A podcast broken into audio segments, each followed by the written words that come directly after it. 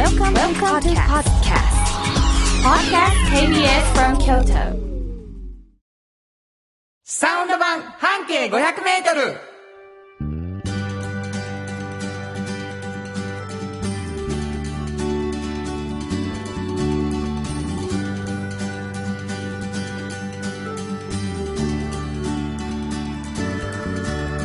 こんにちはフリーマガジン半径500メートル編集長の炎上真子です。サウンドロゴクリエイターの原田博之です。えー、6月の13日になりました。はい。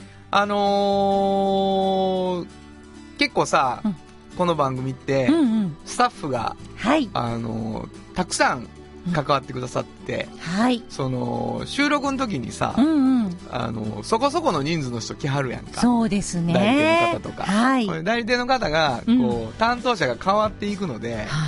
あの、元担当者みたいな人が、時々遊びに来るわけ。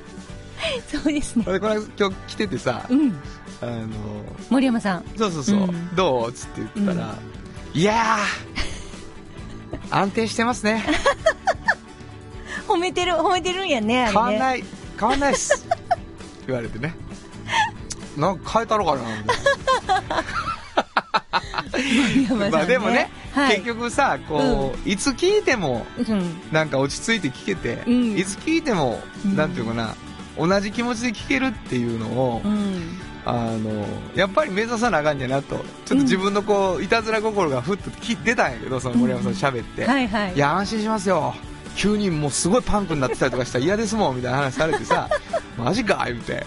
そうめっちゃおもろいんやけど思ったんやわけよ。もうゴリッゴリの俺らパンクでやってるみたいなね。うんうんうんそれどうやんやろうって思って考えてみたけど、はい結局これしかできないので、そうですよね今日も皆さんに変わらない、はいえーサウンド版半径 500m をお届けしたいと思うんですが、はい。半径 500m というフリーマガジン、はいえー炎上さんがその編集長ですけれども、これはどこでもらえますか？これはね、地下鉄の全駅と、あと市内各某所ですね。いろんなところでもらえます。スーパーマーケットでももらえます。スーパーマーケットはいにあるところがあるというね、今55号が出てましてですね、うんえー今月号は、えー今月が2月に1回なんですけどね今回の55号は北の天満宮前という、そうなんですよ。一つのバス停から中心それを中心に置いて半径 500m で取材をするそうです。ねその特集が必ず冒頭にあるというフリーマガジンこれすごかったでしょ、これもまた。すごかったね。まあ面白かった。知り合いが必ず一人出てんのがおもろい ねいや、それなかなか大当たりですよ。あほんまですか？はい。いやもうびっくりしましたやっと知り合い出たっていうあ方それはも多いし。それもあるよね、ええええなるほどなるほどはい。わかりました。そしてもう一つ、おっちゃんとおばちゃんというフリーマガジンも出されておりましてですね、はいその二つのフリーマガジンのこぼれ話、うんそれを軸にこのラジオ進んでまいります。はい。えー皆さんからのメールを心よりお待ちしております。どこに送ればいいでしょうか、はい。メールアドレスは、500アットマーク KBS ドット京都、数字で500アットマーク KBS ドット京都、こちらまでお願いします。はい、ということで KBS 京都ラジオからお送りしていきます。サウンド版半径 500m。今日も張り切って参りましょう。サウンド版半径500メートル。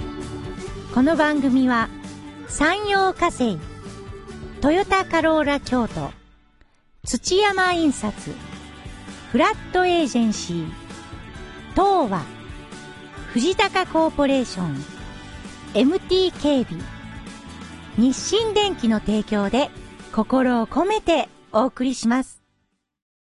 産業化成は面白いケミカルな分野を超えて常識を覆しながら世界を変えてゆく。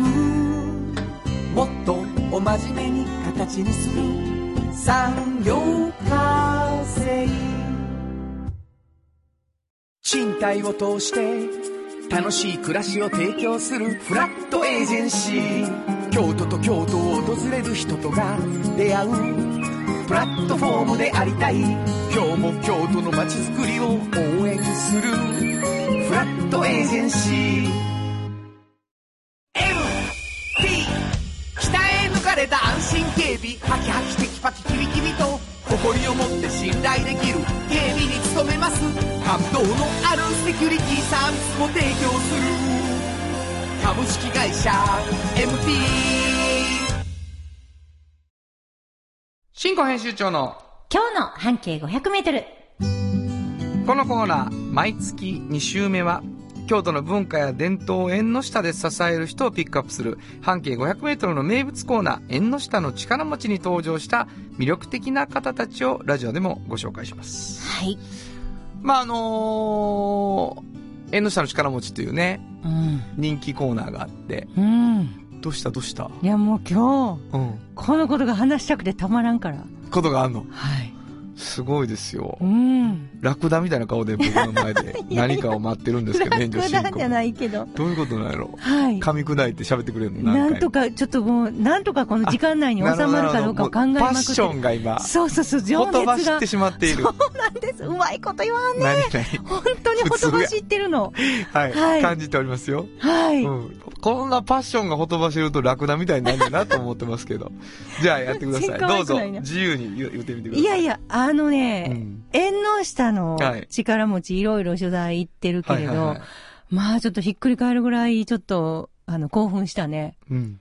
あの、今回取材やったんですよね。はいはい今回の、あの、55号に載ってる。最新号じゃないですか。はい。そうなんです。読みましたね方なんです。あ読んでくれました。はい読んでもらいました。もう、この、タゴさん。タコさん。はい。あのーこの方、取材に行ってきたんですけどね。はい今、あの、木津町にお住まいで、うん。で、まあ、もう今、出かけてていらっしゃらないことが多いんですけど、はいはいはい。あの、何をされてる方かっていうとね、はいあの、モーターパラグライダーっていうものに乗ってね、まあ、うんプロペラのついたパラグライダーなんですよ。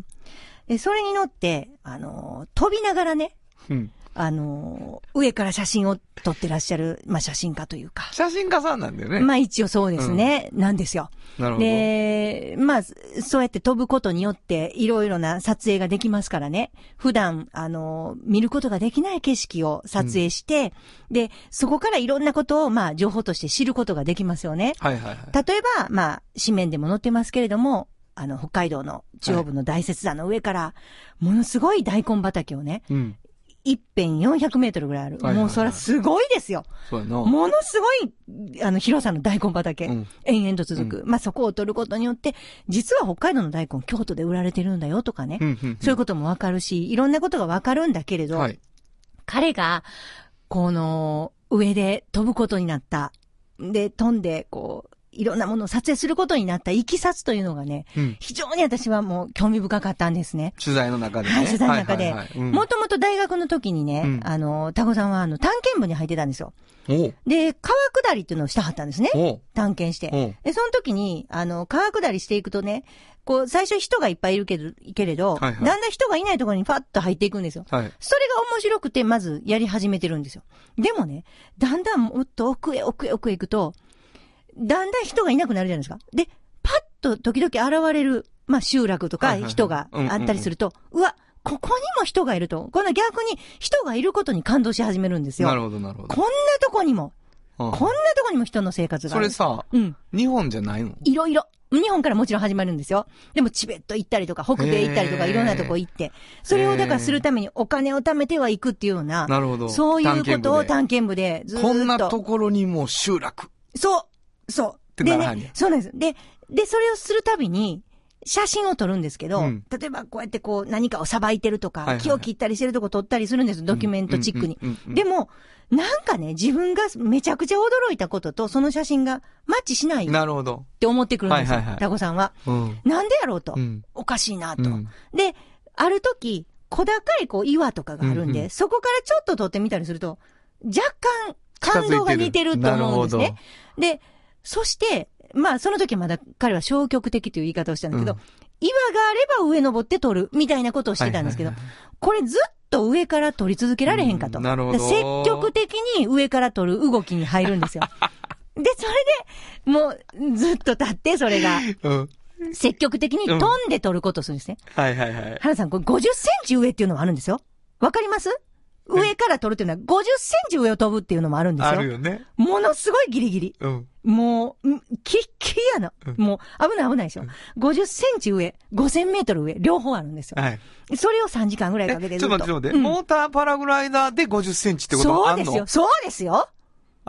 っていうことは、上からは取るけど、うん離れりゃいいってことでもないんや。ないんですよ。もうほんまにスレスレを飛ぶこともあるんです。あるの？もうえーそれがまた YouTube うでん彼が撮ってるので見てあげてくださいね。はい。僕が何笑ってるかというと、はい積極的っていうことが、うんものすごい大事だったのなと思って、そう取材のね、わ中でかり。ましたええ、ほとばしっておりました。わかりました、わかりました。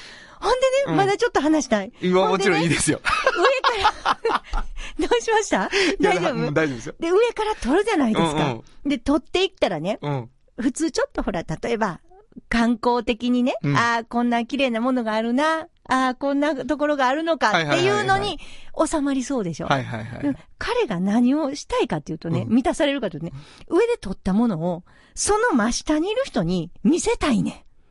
お前らこうやぞって。そう、うんもう、すげえよって。いい、言いたい、言いたいのは真下の方になんですよ基本は。で、別に他の人が、私たちでもチベットの上からの写真見て、面白いと思うじゃないですか。なるほど、なるほど。で、それに興奮してる私たちもいるんですよ。でも、うんどちらかというと、それは、あの、二次的な利用なんです。なるほど、なるほど。ダゴさんにとっては。うん何よりも、真下の人に、すごいで、と。なるほど、なるほど。こんななってるんで、と。でね、その理由は、下にいる人に、暮らしを教えてほしいんですよ。例えば、だ誰が誰が？えっと、タゴさんがあ、例えばね、はいはいこんな深い森でしたって言ったら、あ、これね、深く見えるでしょ？と、下の人がね。あの、写真見せたら寄ってきてくれるんですって。はいはいはい。で、あの、実はこれ何年か前に一回全部、うんあの、き切った後なんですよ。だからそんな深くないんですよ、とか。はいはいはい。あそこのところは、こういう。あ、みんな知ってんやな。そう、知ってるんです。まあ、わかるわ、それ。それをね、言ったら、まあ言ったその写真を見せることでうん集まってきてくれて、うん話をしてくれるでしょ？面白いなぁその自分。の好奇心を満たすために、彼はやってるんですよ。な、あの、それはね、うん。京都やったらさ、大文字って、うんの送り火ってどっからでも見えるようになってるから、はい。逆に言うとさ、大文字登るとうん、すごい京都見えんのよ。あ、これすごい京都見えるんやけどうんうんうん、めちゃめちゃ見える京都をね、うん。あそこがなんとかでう、ん。で、あの森のところは、あの、に見えるとこは下鴨神社でとかうんうんうんうん、ずーっと緑の帯があるんは鴨川やねんとかっていうのをん、んん言いたなんねん。なるほど。上から見ると、あの、分かってる。るから。ああ。それ、こっちはやねうんうんう。ん写真見してもらった側の気持ちね。うんうんうんだから、すごいいっぱい言わはると思うわ。そうなんです。だから、その、その、でね、うんこ、これで何を一番感じますかって聞いたら、もうみんなすごいって思うって言われたんですよ。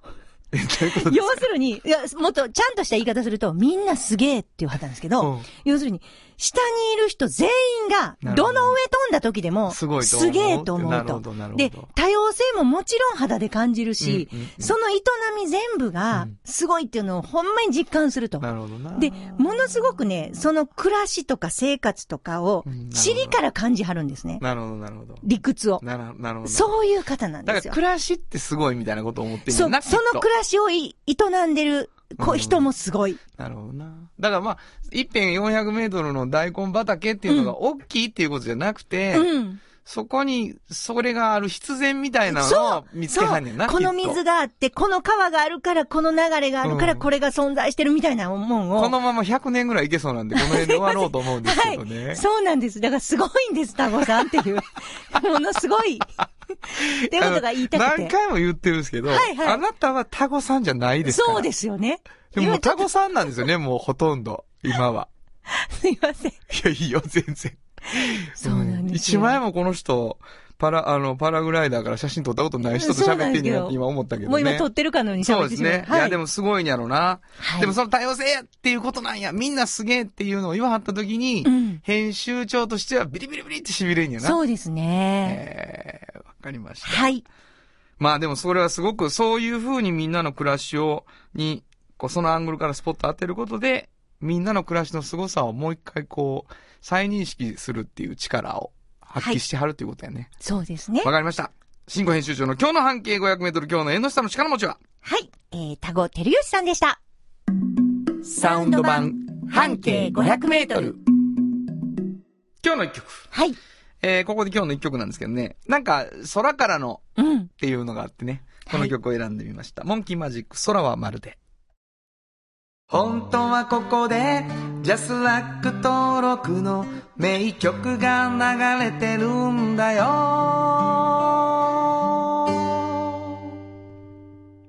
まあ、モンキーマジック、あのー日本語も英語もっていう感じでね、うんすごい独特なサウンドになってて、はい。時々聞くとかっこいいなと思いますね。お送りしましたのモンキーマジックで、空はまるででした。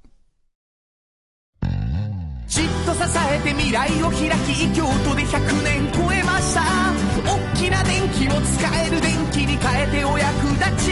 お役立ちみんなの暮らしをつなぐのだ。日清電気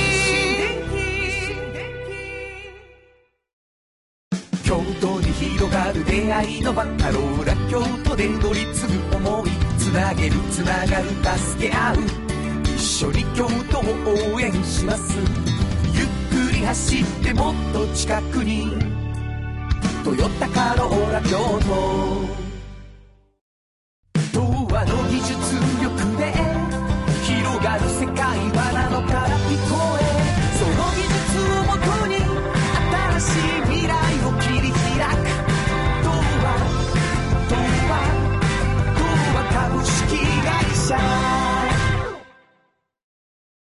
まるまるさんから聞き出すのコーナーこのコーナーでは定期的にゲストの方をお迎えしてちょっと気になる情報や知って得する情報などを詳しく聞き出していきます。はい。今日はですね、うんあのー、まるまるさんからって言ったら、あの人らのことちゃうんみたいなね、うん。あのー、思ってる人いると思うんですよ。はい。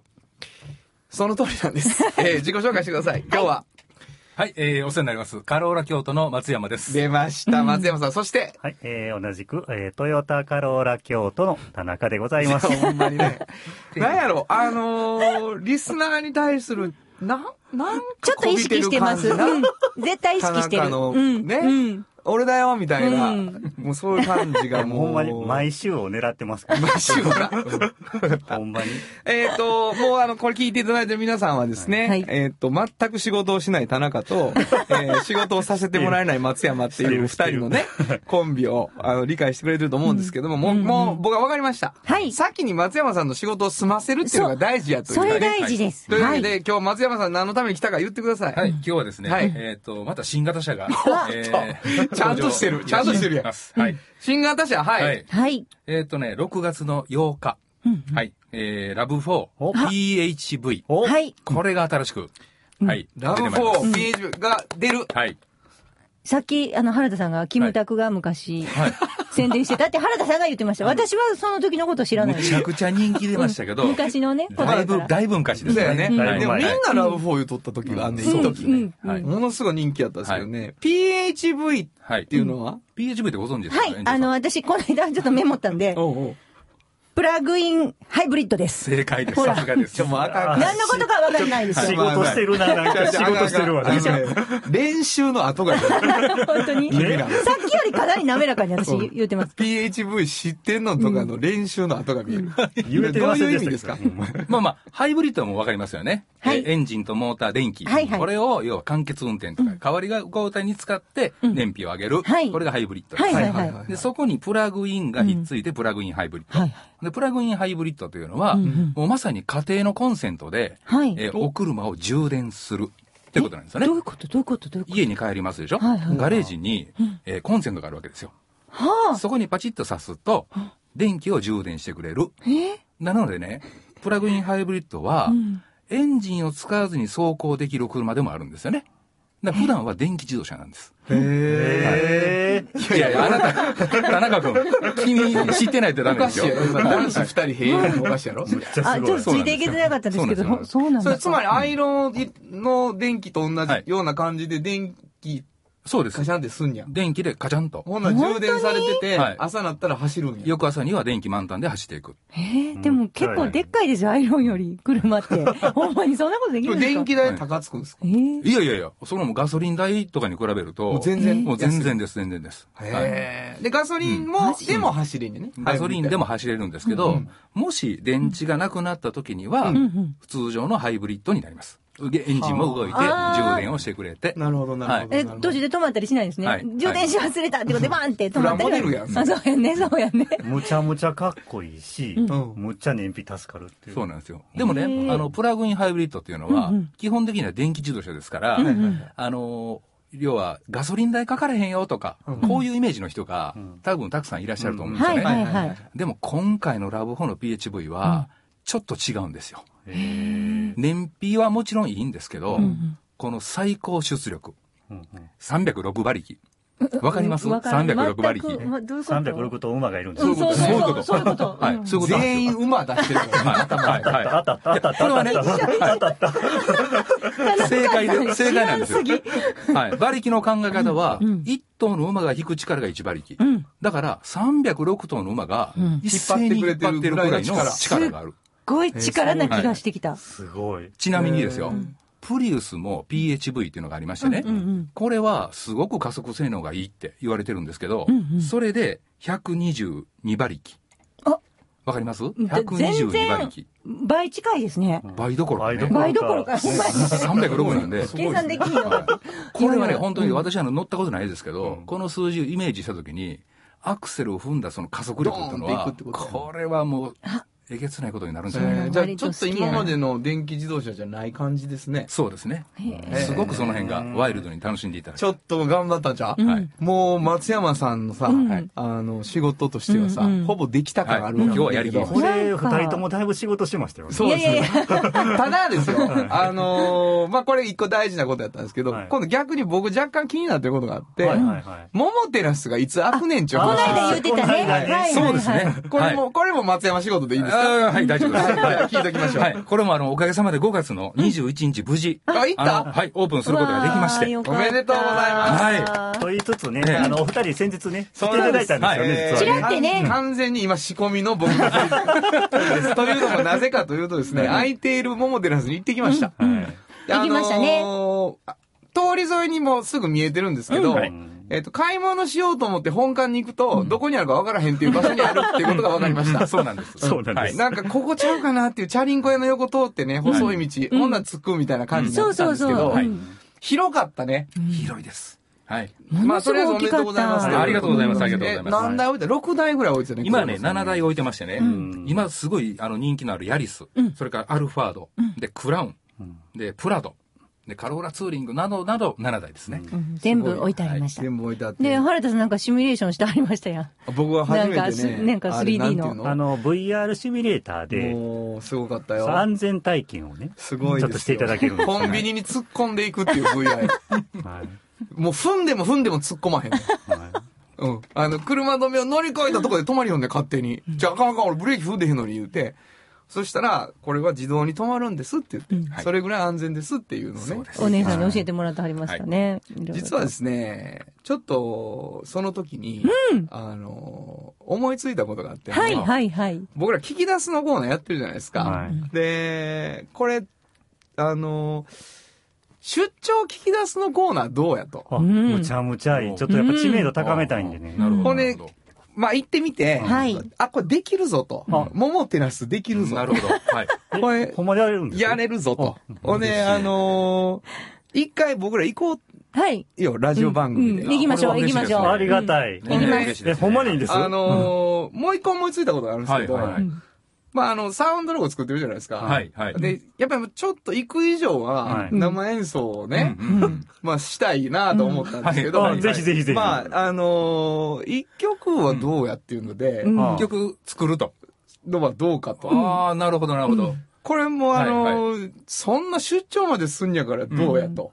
松山さん、これ、作ってもらっていいあの、炎上さんの目がまたドルマークに。いやいや、いやいや、私ということはそういうことですよね。私はちょっと待って待って。ラジオ番組滞らしてどうするんだちょっと待ってください。あの、え、これ、ギャランティーは、それもね、もう一回ね、だからこれもう番組終わった後僕らも県見学で、学でやりますけれどもあの、来月、お邪魔するとこまでは決めましょうか。はいはいはい。そうしましょう。ほんで、はい。来月、はい。あの、まあ、皆さんに見ていただけるかどうかは別として、とにかく放送はモーテラスからやりたい。ははい。うんで、その時えにえ、もしかしたら新しい曲になってたり。すごいなるほ。ど松山さん、もう、松山さんの決済でいいですよね。もうものすごいうちは話した。ありがとうございます。ありがとうございます。ほほんまにいいですね。いや、もういいでしょ。いいでしょ。社部長と社長に怒ら。いや、もうそれはもう私が何とかありがとうございます。いや、よかった本当にありがとうございます。えーっと、そんな私たちにお便りが来てるんです。おはい。またまた、えー、キラキラ星さん、ありがとうございます前回。もいただきましたね、記録ロボ前回もいただいたということはどういうことかというと、はい若干田中ファンやね、この人。なるほどなるほど出た原田さん、しんこさん、こんにちは。毎週楽しく聞かせていただいております。ありがとうございます先日はトヨタカローラさんに思いをお伝えいただきありがとうございました。そろそろ今月のご出演の頃かとメールさせていただきました。すごい。前回はなんとスイーツのお作りになられるとか、びっくり情報が出てきましたね。しかも、ポルボロン。うん何かわからず放送終わってからクックパッド見て勉強しました。いっぱい出てくるね。お作りになったスイーツやレシピは今後半径の片隅にでも掲載していただけるんでしょうか？それともショールームに行けばおすすめのインスタントコーヒーとともに振る舞っていただけるんでしょうか？だとしたら楽しみですけどね、というのをいただいております。半径には載せません。というわけで、インスタントコーヒーのね、はいあの、案がまだ残ってるかもしれませんけれどもね。はい。え誰かーお礼、お礼をまずは。キラキラ星さん、ありがとうございます。本当にもう、2回も連続でお手をいただけると。皆さん、あの、待ってますよ。田中さんとね、はい。本当に皆さんからのお便りがね。嬉しそう。嬉しそうほんまに嬉しそう。よろしくお願いします。というわけでございまして、はいあのーいろんなことが決まりましたけれども、ほんまにいいんですか、あのーまあまあな値段しますよ。いや、まあまあ、あの、なんとかしましょう。すごいよかった。言ってみるもんやねえーはい、言ってみるもんです。意外にすんな。歩歩くパワハラみたいになってますけども、えーよろしくお願いします。はいということで来月は、あー出張お聞き出すのコーナーというのをですね、はい初めてやってみたいと思いますので、ぜひあぜひぜひ。えー、モモテラスの、おせめて写真ぐらい撮ってな、はいはいはいホームページで。あの、そうなんです。半径にも掲載しようと思ってるんで。そうですか。わ、かりしました。というわけで、もう、はいあの、メディアミックスでお送りしていきたいと思ってます。はいしましたというわけで、今日来ていただいたのは、あ、田中です。そして、はいえー松山です。ということで、えー、トヨタカローラ京都からいつものお二人をお迎えしました。ありがとうございました。ありがとうございましたありがとうございました。FM94.9 メガヘルツ。AM1143kHz で KBS 京都ラジオからお送りしています。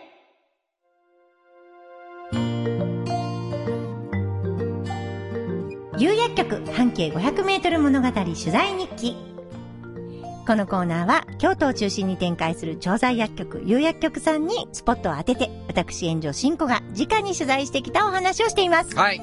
というわけでね、うん。先週に引き続き、はいあのー取材ということでね、うんはい。あの、学校の、こう、いろんなことを、そうそ学校薬剤師さんという形で、そうなんです。さされているって話が先週あったんですけれども、はいはい。今週はどんな、うはい。えっとねこの学校薬剤師さんいろんな、もう小学校なら小学校の、うん。中学校なら中学校のいろんなことを、あの、チェックされてるんですけど、あのー例えば高校。高校で、うんうん。えー、薬剤師さんが行って、うん。まあ、いろんなことをチェックする中に、時々ね、高校1年生とかを対象に、うんうん。あの、2コマぐらいもらわれて、授業する直ってことねに授業されることがあるんですね。どんなことされるかなんですけど、あの、例えばっていうので一個言うと、あの、タバコをね、はいはい。喫煙、絶対良くないよと。うんまあもちろん二十歳になってからなんですけど、うんまあそれまでに万が一ね、うん吸ったら良くないから、どんなに良くないのかっていうこととかを言わないといけないじゃないですか。ななるほどなるほど。で、そういう話も、あの、しに行くことがあると。で、私その話を聞いたときに、えって思って知らなかったことが一個あって、うんこれは、あの、皆さんに言っとこうと思ったんですけど、はいはいあのー今ほら、あのー電子タバコってあるでしょ？はいはいはいはい。で、電子タバコって私煙が出ないから、うんあのーすごい、あのいいんじゃないのかなって、勝手に思ってたんですけど、うんうんもう全然、もうまだまだそんな、わからないよっていうことをおっしゃっててね。うんあのーなんかね、影響がね、うんゼロではないっていうのはもう確実分かってるんですって。体に対して悪い影響が。ゼロではない。はい。うんうんうん。でも、だから、少なくとも成長期の時には吸わない方がいいよっていうことは言われてて、あのーいわゆるね、煙が出ないっていうのは、うん実は見えてないから、うんどんなに、あのー悪いことがあってもわからないんですって。呼気から出ていても逆に。え、でもそれが全然わからないんです。煙がないイコールちょっと毒がないみたいなね。うん風に思われる誤解がすごい多いっていう風に言われてましたね。で、匂いも移らない。ねはいはいはい。でも匂いがない分何かわからないことがいっぱいあると。で、あのーもうすぐ多分、大体、あのーこういうことが悪いことなんじゃないんかっていうようなことも発表されるとは思うけれども、あのー多少は体の影響が普通のタバコよりも少ない可能性があるっていう言い方をされてました。うん、まあね。うん。あのー、紙を燃やすっていうことで出るものがないとか、うん。まあ言われてますよね、いろいろ。何がない、これがない。その、普通今までのタバコよりここがマシってうん、いう。うん、うん。だけど、全くもって大丈夫っていうわけじゃないのは確実で。うんで面白いですよね。うんなんかその、匂いと煙が、まあ、吸ってってる人にとったら、匂いと煙ってまあまあ実は魅力的なものやったから、はい、はい、はい。それ全部なくなっちゃった寂しさみたいなのはきっとあんねんけど、そうですね。まあ、満たされはするんですかね。それでもなんかいろいろ、うんいやもうでもそれはさ、もう本当にもう社会が変わっちゃったので。タバコを吸ってることがすごいやっぱり肩身が狭い世界に変わそうったので、ですね、そうですね。昔はやっぱ吸ってる人が偉かったからね。電車の中で吸ってたんやから。俺もう本当に怖かったわ、こ子供の時とか。火、じりじりじり言わはるし、前のおっちゃんが。あれどういうことやったんやろうんまあすごいよね。そうですね。まあ、成長期のお子さんは、本当に吸わない方がいいので、電車箱。あのーっていうふうに、あの、かなり言っといてくださいねって。本当に？はい、あ、だからもう言われま、した。なんか電子タバコになったし、昔のタバコよりいいし、そうそう。10代でも吸う大とかはちそうそういうことゃうでっていうね。そういうことです。今吸ってる方が、うんもうタバコだってさ、うんうんうん昔から悪いのも分かっててもそうさ、そうそうそうそうそうそう。必要悪みたいに言わそうれるなんです、そうとこもあるし。なんです。だけど、10代吸ったらあかんやから、元より。そほんで、でも健康の面から見てもあかんよっていう話、ね。そうですそうですわかりました。う。はい。勉強になったわ、なんや知らんけど。うんというわけでございまして、以上、有薬局半径500メートル物語取材日記でした。有薬局っていう薬局明日をつなぐ有薬局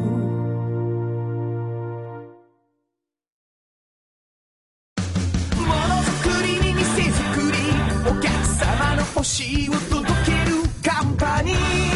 汗をかきかき喜びを共にトータルソリューション。藤高コーポレーション藤高コーポレーション。賃貸を通して楽しい暮らしを提供するフラットエージェンシー。京都と京都を訪れる人とが出会うプラットフォームでありたい。今日も京都の街づくりを応援する。フラットエージェンシー。歴史と未来すり込み。京都を伝える。土山印刷。支え合いが育てる。潤いある会社。土山印刷。おっちゃんと、おばちゃん。このコーナーでは仕事の見え方が少し変わるフリーマガジン、おっちゃんとおばちゃんの中から、毎日仕事が楽しくてたまらないという熱い人、またその予備軍の人々をご紹介します。はい。あのね、お便りが来てるんですよ。はい。以前さ、インターンで炎上さんの会社にお世話になったという方。はいはい、ありましたね。えー、ハンドルネーム、匿名ですさんです。はい。ありがとうございます。ありがとうございます。あのー、今年は違うところに行ったんだけど、コロナで、うんうんうんうんちょっと、あの、そリモートワークになっちゃったんです、みたいなのがあって、はいはい。学生たちのためにも、うんコロナのこのような時でも元気な会社をどんどん紹介してあげてください、という嬉しい。ふうにおっしゃってます。ありがとうございます。話は変わりますが、私、父なんですが、うんうんは仕事で滋賀県へ行くことがあるのですが、うんうん松屋スーパーの上海焼きそばが美味しいのでよく買いに行くのですが、はい半径500メートル置いてましたありがとうございます。滋賀でも手に入るんですね。驚きました。そうなんですよさすが、松屋スーパーさん。松屋スーパーを褒めてます。、松屋か。松屋さんか。はい。いやいや、ありがとうございます。というわけでね、あの、おっちゃんとおばちゃん、実は、えー仕事にまつわる話でございましてうん、あのーかっこいいおっちゃんとおばちゃんね、仕事してる背中が。それを紹介していくというフリーマガジンの中からこぼれ話をいただいています。今日はどんなお話を、今日はね、はいあのー、タクシー会社さんの社長さんなんですけど、タクシー、はい。タクシーって、こう、いろいろある中で、はい最近でしたら、まあ、観光のね、あの、タクシー増えてるじゃないですか。ここはね、あの、京都で、もう、一番最初に介護タクシーをしはったところなんですよ。だから介護っていうものと、まあ、移動するっていうタクシーの手段と、観光と、この三つを結びつけた最初のとこなんですね、京都では。あの、キャビックさんっていう会社なんですけど、うんうんここの金本社長の考え方がめちゃくちゃ面白くてね。はい。だから、あのーいわゆるね、あのーやってらっしゃることっていうのが、ちょっと旅旅行業みたいなところが入ってるんですよね。うん観光旅行業みたいな。うんで、あのー例えば、あの、足腰はちょっともう悪いけど、うんあのー頭はっきりしてて、うんいっぱい行きたいとこもあるっていうおじいさんおばあさんとかもいらっしゃるじゃないですか。そういう方たちを家族の方がどっかに連れて行ってあげたいときに、はいはいいろんなツアーをね、組んであげたりしてはるんですよ。えー、すごい。もう、それがね、もう、すごいよくってね、あのーえっとね、だから、そこに就職される方って、福祉学科の方とか結構多いんですけどね。えーすあごいね。、のそう、おじいさんおばあさんとかが好きでとか、こういうあの、愛情あふれる仕事をしたいっていう方募集みたいなことよく言ってはるんですけど、はいはいはい本当にそういう方にぴったりだなっていいって思って、うん。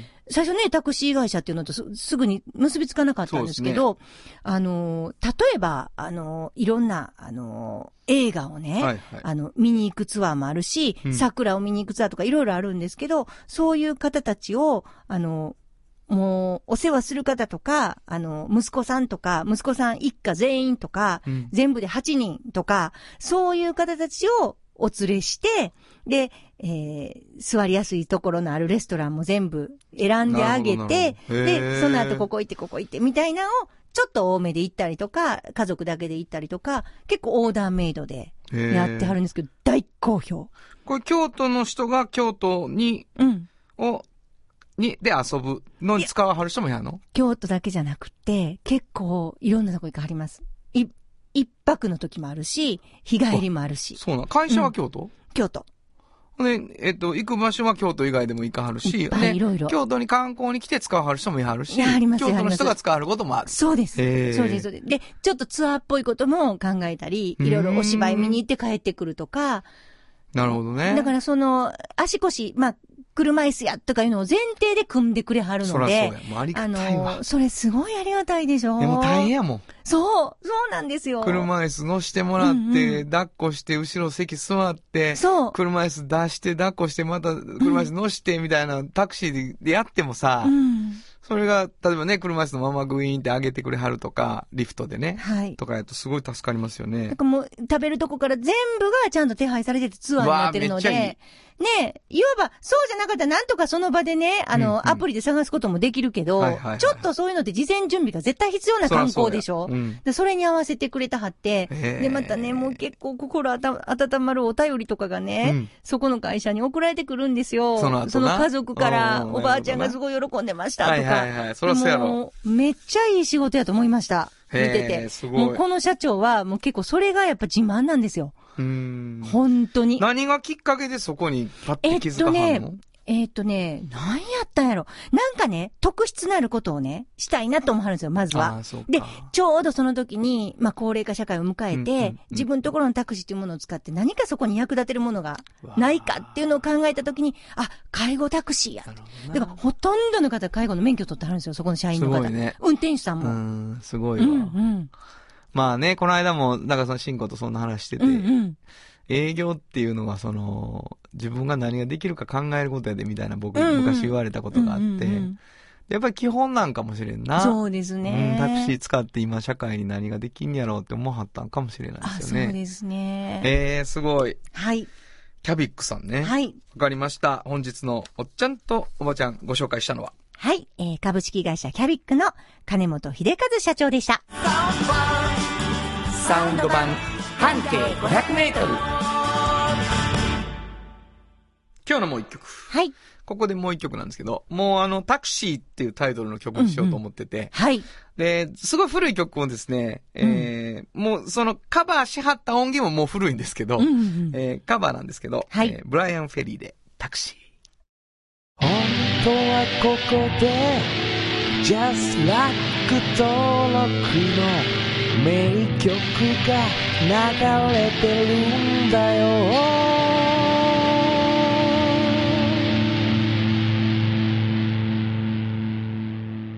もうブライアン・フェリー全開な感じですね。かっこいいですね。かっこいい。もう、うんやっぱり一つ時代のある音をね、って感じがします。うんうんお送りしました。ブライアン・フェリーでタクシーでした。はい。童話の技術力で広がる世界はなのから聞こえその技術をもとに新しい未来を切り開く。童話童話童話株式会社。歴史と未来すり込み京都を伝える。土山印刷支え合いが育てる。潤いある会社。土山印刷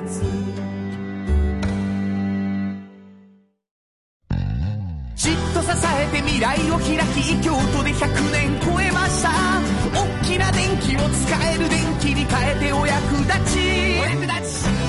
みんなの暮らしをつなぐのだ。日清電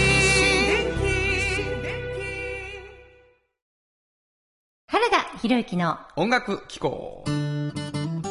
このコーナーは私炎上真子が独断と偏見で原田さんの曲を皆さんにお届けするコーナーです。ありがとうございます。はい。今日何を？今日ね、はいあのー一番ジャケットが好きな、うんあのーファーストアルバムですね。もうさ、はい。もうソールドアウトして売れる、売れてへん、売れへんやつのこと、そんな売られてもさ、いや、でもやっぱりあのー本当に思いの詰まった最初のアルバムでしょ？最初のアルバムね、ソロおいくつですか？ソロ名義の30ぐらいやったんちゃうか。うわー !30 の時に、はい。もうなんか、よく生きってるという言葉が出るけど、はいはい生きるとしたらこれでしょうね。この生きり方。もう、デザイナーが入ったバリンバリンのね、デザインとかアーティストと一緒にコラボでね、やったんです。それがわかります。本当ですか？だってもうシルバーの文字が。そうそう、もう大変イメージ麗のはっきりした人でしたいね。や、すごいわ。京都の、うんあの、東山のシルエットなんですけどね。うんうんただ、配色で分けて。写真なんですけど、それ、うんうんうん撮ってくれたんですね。この空へ返そうっていうね、はいはいアルバムネーム。はい。これはなんか意味があるんですか？えっとね、あのー中に入ってる曲の歌詞の一部なんです。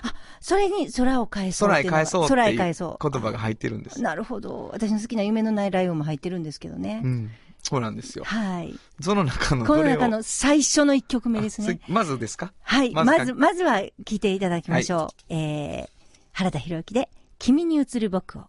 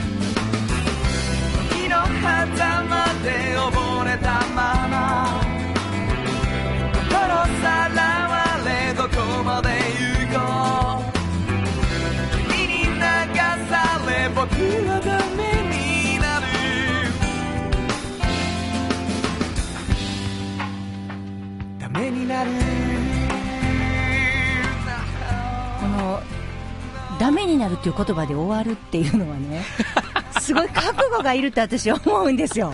いや、ダメになるで終わるんですよ。だって。ねんこれずっとダメになる歌だからやっぱり余裕がある時だからこういうことが言えるんですよね。違うよダメになるで終わるなんて。ダメになると思ったんですでもそれをやっぱり言えるっていうのは余裕があるんですよ。私ね、うん聞いてるんです。教え子の方とかに。いろいろと。もう原田先生の30代は死ぬほどかっこよかったんやて。やめろや。いやいや、ほんまこれね、ああのそ、ラジオで言ってほしいって言われてるんですけど、何をやもうそれはそれは尖ってたって。原田先生が。もうね、尖りまくって、もうかっこよくて。もうね、あのーやめてもお、お風呂のないね、うん。あのー下宿屋にね、原田先生がいて、うん。シェアしてねうんう、んいろんな人とね。でもう、なんか、パスタを作ってくれて、それを教え子に食べさせボロロンボロロンギターやって歌うもとう、それはもう生きとったわ。そらもうかっこいいっすよ。その時のダメになるですよね。こいやれはね。そうです。それもだけど。もう君やそれやで。今の、そうやって褒められてな、うんうん。でそのそしたら俺ほんまにそうやってかっこいいなあかんかな思って、うん。それに身任せてたら、はいダメになるっていうな そういうその答えたい、うん君が信じてくれるから答えたいねんけど、うん。やっぱりそれは虚像やみたいなさ、その狭間にいるよねでも生きてたんでしょうねもうわかる、これが。もうね、もう全体にわかる。だから過去にあるすべてのあるっていう字が、うんあの、存在の在であるにしてるからね。俺これ生きてる時にこういう感情を使います。人間は。ほんまですかいや、素晴らしい。いや、でもそれがすごい。そう、また、皆さんこれ聞いてからね。うんこれまた、これまた、あれですよ。何？聞こうと思ったらどうしたらいいの？これは。あの僕今 YouTube で、うんうん。あのアンコール気分はいはいはいやってはい。毎週ね、はい。あのあなたの事務所を借りうんて、うんうん。YouTuber みたいなこと発信してやって。発信してるんですけど、はいはいそこにリクエストもらうと、一人だったら歌います。あ皆さんもうこれ廃盤になってるから買えないので、はい皆さんどうぞ、あの、リクエストをしてくださって、YouTube で聞いてください。アンコール気分で。ぜひとも、原田博之のこの君に映るもう終わこのコーナー。というわけでございまして、原田博之の音楽機構でした。サウンド版半径500メートル。FM94.9MHz。AM1143kHz で、KBS 京都ラジオからお送りしています。あの話、この一曲。このコーナーは僕たちそれぞれがこれまでの人生で印象に残っているちょっといい話をご紹介するとともに、その話にぴったりの一曲をお届けするコーナーです。まああのー僕、選曲の時もまあそんな話よくしてますけど、あの、映画が大好きだっていうのがあるんだけど、実は大学になってから、すごく映画を見るようになったり、映画を好きな友達ができて、そいつの下宿でもう合宿みたいに見たりとかっていうことがあったんだけど、その、前段階に高校の時に、その、映画を見るっていうことも、ちょっとはあったりとか、まあ大学の初めぐらいとかでもそうなんだけども、あのー洋楽の素晴らしさに出会う前に、邦楽で、ちょっとグッてきた映画があったんですよ。これは、もう笑けるんですけど、あの、チンピラっていう映画なんですけどね。あの、ジョニー大倉さんと柴田恭平が、あの、チンピラなんですよ。ほんで、舞台渋谷で、ほんでもう冒頭から、なんかもう、あの、ディスコで踊ってて、ほんで、思いっきり発砲事件みたいなことになるんやけど、その、実は発砲事件はおもちゃの茶化でやってる自分らの遊びでみたいなのがオープニングで、で、柴田恭平は映画初めて、その後も、あの、危ないデカみたいなとこで、そういうあの走り方でもう一世を風靡するんやけど、その、舞台人柴田恭平映画に行く、みたいなね。ほんで、矢沢永吉の隣にいたジョニー大倉が、あの、役者として、みたいな感じで、で、その時に、そのもう、最初のシーンのディスコでも演奏してるんですけど、そのピンクっていうバンドが、その映画の中の音楽を全部やってるんですよ。ほん、めちゃくちゃかっこいいんですよ。まあ、とにかく。ほんで、ちょうどその MTV の、あ、あ、あ、あ、あ、ソニーミュージック TV っていうのも、ピンクが歌ってて、その頃。めちゃくちゃかっこいいと思って、実はそこのキーボーディストっていうのは、ホッピー神山さんって言うんだけど、あの、ジュディマリとかのプロデューサーなんですけど、僕がやってる京都町内会バンドの笹野みちるが大学でデビューした時に、ホッピーさんがプロデューサーになるんですよ。ほんで、ピンクのメンバーと、えーの一人である、えーホッピーさんに、えー笹野と一緒に京都町内会バンドで4枚目のアルバムの時にプロデュースをちょっとしてもらうっていう機会に恵まれるっていうね。だからもう本当その大学の最初の時とかにもう憧れまくった人に、あの、実際に、に、あの、サウンドのことをやってもらえるっていうことが起こるっていう、それを知らなかった時期に、もう僕がもう本当にかっこいいと思った、えーそのチンピラの曲を聴いていただきたいと思います。今日はこの一曲です。ピンクで、プライベートストーリー。本当はどこで Just like 登録の名曲が流れてるんだよ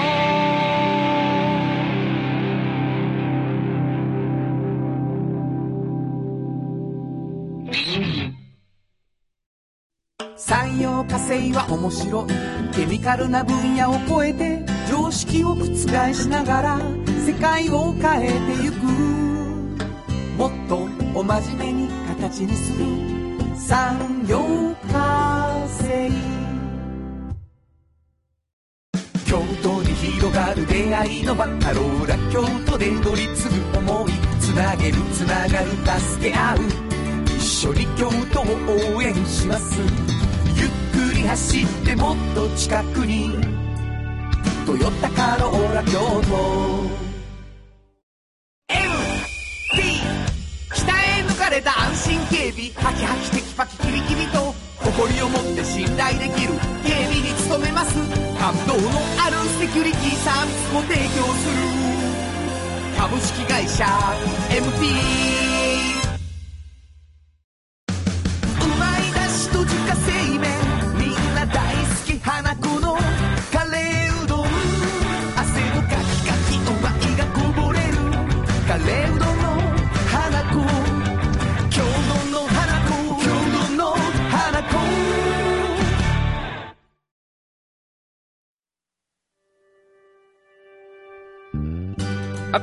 エンディングでございます。あのー、お便りをはいいただいてるんですよ。はい。原田さん、炎上さん、スタッフの皆さん、こんにちは。こんにちは毎週、ポッドキャストで拝聴しております。ありがとうございます。岡山在住、鴨志田と申します。はい。以前もいただきました。ありがとうございます。ねまあ、あの、ポッドキャストで聞いていただくことができるんだけど、あのージャスラックの曲がね、はいはいポッドキャストだと聞けないっていうのもあるので、そうなんですよね。あの、鴨志田さん、ぜひ、あのー選曲も生きってますんで、うんあの、時々は京都に来て聞いていただいたり、はい。ラジコで聞いてラジコで聞いいただいたり、ていただいたり。ね、ちょっと課金しなきゃいけないですけどね。はい。で、まあ、わーって書いていただいてるんですけど、岡山も大変なんです、みたいなコロナで。うんうんうんで、半径に掲載されたお店の現状やお二人が感じておられる京都の街の様子をラジオで教えていただければと思っています。では皆様コロナにはくれぐれもお気をつけてお過ごしくださいませ。と。はい。まあちょっとこう、波はありますけどうね。んうん。あの、経済も回さなみたいな、そうですうね。ん、雰囲気は京都もあって、だけど、こう、2波がどんな形で来るかもあるし、今、今日は録音なんでね、うんこの時まだどうなってるかわかんないですけど、はいはい。応援をするしかないので、そうですね。なんか、お弁当とかにね、切り替えてテイクアウトできるようにしたりとはい。皆さんいろんなことをされてますけそうですね。ど、はい。僕もライブできひんし、YouTube 配信始めたら、そうですね。それはそれでなんか新しいことで出会っていったりするので、あのまあ、それぞれ頑張りましょうというしかないそうですね。前向きにやっていくしかないですはい、ねと。いうわけで、はい。元元気です、すごく元気です。お互い健康で、はい。という感じでございます、えー番組では皆さんからのお便りをお待ちしておりますどこに送ればいいでしょうか？はい。メールアドレスは、500-kbs. 京都。数字で 500-kbs. 京都。こちらまでお願いします。ということで午後5時からお送りしてきましたサウンド版半径 500m お相手は、フリーマガジン半径500メートル編集長の炎上真子と、サウンドロゴクリエイターの原田博之でしたそれではまた来週サウンド版半径500メートル。この番組は、山陽火星、トヨタカローラ京都、土山印刷、フラットエージェンシー、東和、藤高コーポレーション、MT 警備、日清電機の提供で心を込めてお送りしました。